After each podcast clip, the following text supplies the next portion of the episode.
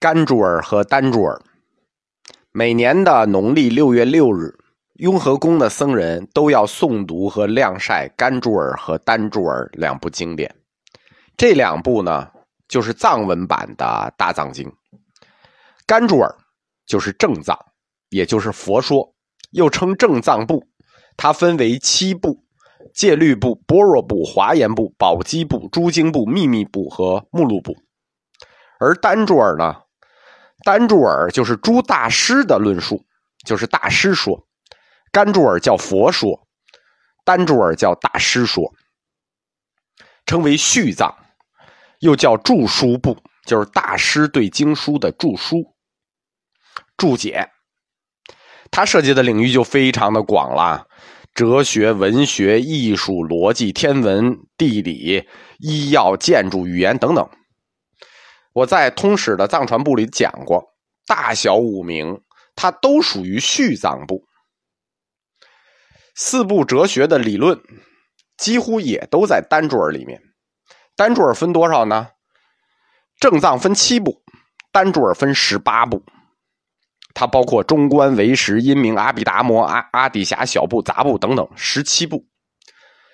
甘珠尔和丹珠尔，他们是有标准版的。他们的标准版叫七大版、七小版，叫大七版和小七版。大七版呢，纳唐古版、蔡八版、永乐版、万历版、北京版、德格版、纳唐新版。小七版呢，礼堂版、巴纳克版、塔尔寺版、昌都版、卓尼版、拉萨版和库伦版。所谓大小版是什么区别呢？大版就是钦定的，就是由朝廷下令修，或者由朝廷出钱捐。捐助修的，那这就是大版；小版呢，一般就是地区或一个主庙修的。藏文的大藏经，它的第一个钦定版，或者说第一个大版，是元代的皇庆二年，由皇帝出资，皇室出资，在纳唐寺的基础上，纳唐寺收集了很多资料，在这个基础上出的第一个版，这是藏传大藏经的史刻，意义非常重大。就叫纳唐古版，大家记住啊，藏传大藏经的第一个石版就开始版叫纳唐古版。二十年后呢，噶举派的学者蔡巴贡嘎多吉，还有夏鲁派的那个创始人布顿大师，他俩以纳唐古版为样本然后呢，参考了其他的新译本写了一卷二百六十卷的甘珠尔啊。第二个版只有甘珠尔是正藏，那这两位学者因为都是藏传佛教早期超级大宗匠级的学者，所以这个版的影响范围就非常的广。所以蔡八版它虽然不是义次的，它也叫大版。元朝的皇室版叫纳唐古版，到了明朝，它也有两个官方的钦定版。对吧？但是这清定版，其实你想都知道是哪个版，哪个版？一个永乐，一个万历，对吧？就这两朝喜欢喜欢干这个事儿。这两个版呢，跟纳唐古版底本不一样，它是明皇室派人直接去藏地收集的经文，然后拿到南京自己整理编辑的。永乐版是红墨的，万历版是黑墨的，这就是明皇室的两个钦定大版。到了清皇室呢？也钦定了两个大版，一个是根据西藏夏鲁寺的版本，就是刚才我们说的那个布顿大师的底版，刻了甘珠尔；康熙朝刻了甘珠尔，雍正朝刻了丹珠尔。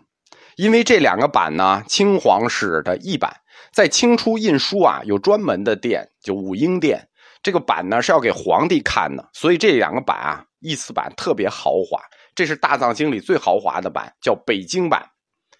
北京版里呢，甘珠尔是用红字印的，丹珠尔是用黑字印的，因为刻经的位置是在张家活佛的佛仓松柱寺，就是二世张家和三世张家活佛那个佛仓，因此北京版也叫松柱寺版。现在东西墙雍和宫东西墙放的大藏经甘珠尔和丹珠尔这两套，就是松柱寺版。康熙版的甘珠尔和雍正版的丹珠尔，因为西的位置比东高。我们讲过，藏传佛教里西比东高，所以西墙放的是甘珠尔正藏，东墙放的是丹珠尔续部。到了雍正八年，就是最后一个版了啊，就是以纳唐古版为基础，然后把前面的版都划了上，增补了藏文大藏经，又出了一个纳唐新版，这就是御赐版就结束了。但是这是六个大版里还有一个，就是地区的网。乾隆二年，西康的德格网在当地收藏的当。呃，纳唐古版呀、擦巴版啊、夏鲁版啊，整理了一个底本，刻的一个德格版。它在当地那一片区域很有很有名。七小版就太碎了，我们不介绍了。因为七大版都是这个皇家版，所以我们就介绍一下。因为明清两朝他们刻经印经啊，对这件事都非常的重视，但是他们的中心不太一样啊。明朝中国最大的印刷中心在哪儿呢？在南京。清朝中国最大的印刷中心呢，在北京，而且经书这类的书的刻印和翻印，还不是一般的这个出版社能干的。明朝的时候，还有一些这个民营企业可以这个大规模印经。到清朝的时候，北京就有一个专门的机构叫翻经院，印刷呢也有一个专门的机构，清初佛经类的书。它有专门的印，就最高级版啊，民间的那个那个什么，就是寺庙里免费施的那不算啊，就是正经看的这个经书，有个专门的版叫殿版，就是由武英殿来负责刻印佛经。这武英殿还负责刻碑啊，他负责刻的东西很多。藏文大藏经，它在内容上和我们汉译大藏经比，差距很大，就是远远超过我们。因为藏文它有一个优势，它这个文字出现晚，它这个文字完全成型在公元一千年，公元七八百年它才出现，它的发音、尾音的变化、它的语法结构都非常容易还原成梵文的原文，对吧？它就它的来源就有有有这个优势，而且它的翻译我们讲过是对字典翻译，他们是先做字典后翻译，所以藏文的甘珠尔和丹珠尔。历来是佛教研究者的那个重点，因为汉译大藏经呢，我们知道一本经，比如《金刚经》，它恨不得翻七八个版，呃，任何一本经多的能翻二十多个版，完全跟翻译者的文学素质有关。这么多经书，我们说大藏经这么多，甘珠尔、丹珠尔这么多，甘珠尔有多少？一百零八部，丹珠尔有多少？二百零七部，这么多书。你放在东西墙的柜子里，你一看抽本你看完了，你放回去，你不知道放哪儿了。你多看几本，整个书就乱了。乱了怎么办呢？所以说，以前的呃这个信徒们，他把所有的细节都给你想好了，在印书的时候呢，他在书的所有的侧面都印了图案。这部经书，因为现在他有的经书是拿布给你包着的啊，经包包着的。如果它不包着，你完全展开看，干柱儿和单柱儿这些书按顺序码好之后，你直接从侧面会看到一整幅画，就是莲花做的模拟宝珠，所有的侧面全给你印上画了。当你拼起来之后，这一套顺序齐备，就是一幅整画。你只要有一本放错了，这图就乱了，一眼就能看出来。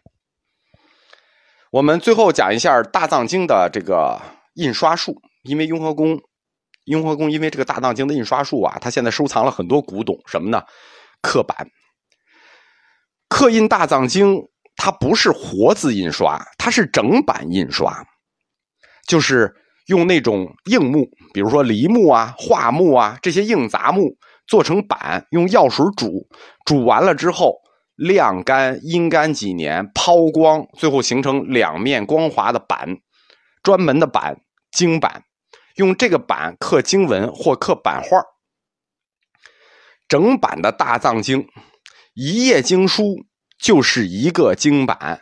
大藏经有多少页，就有多少个经版。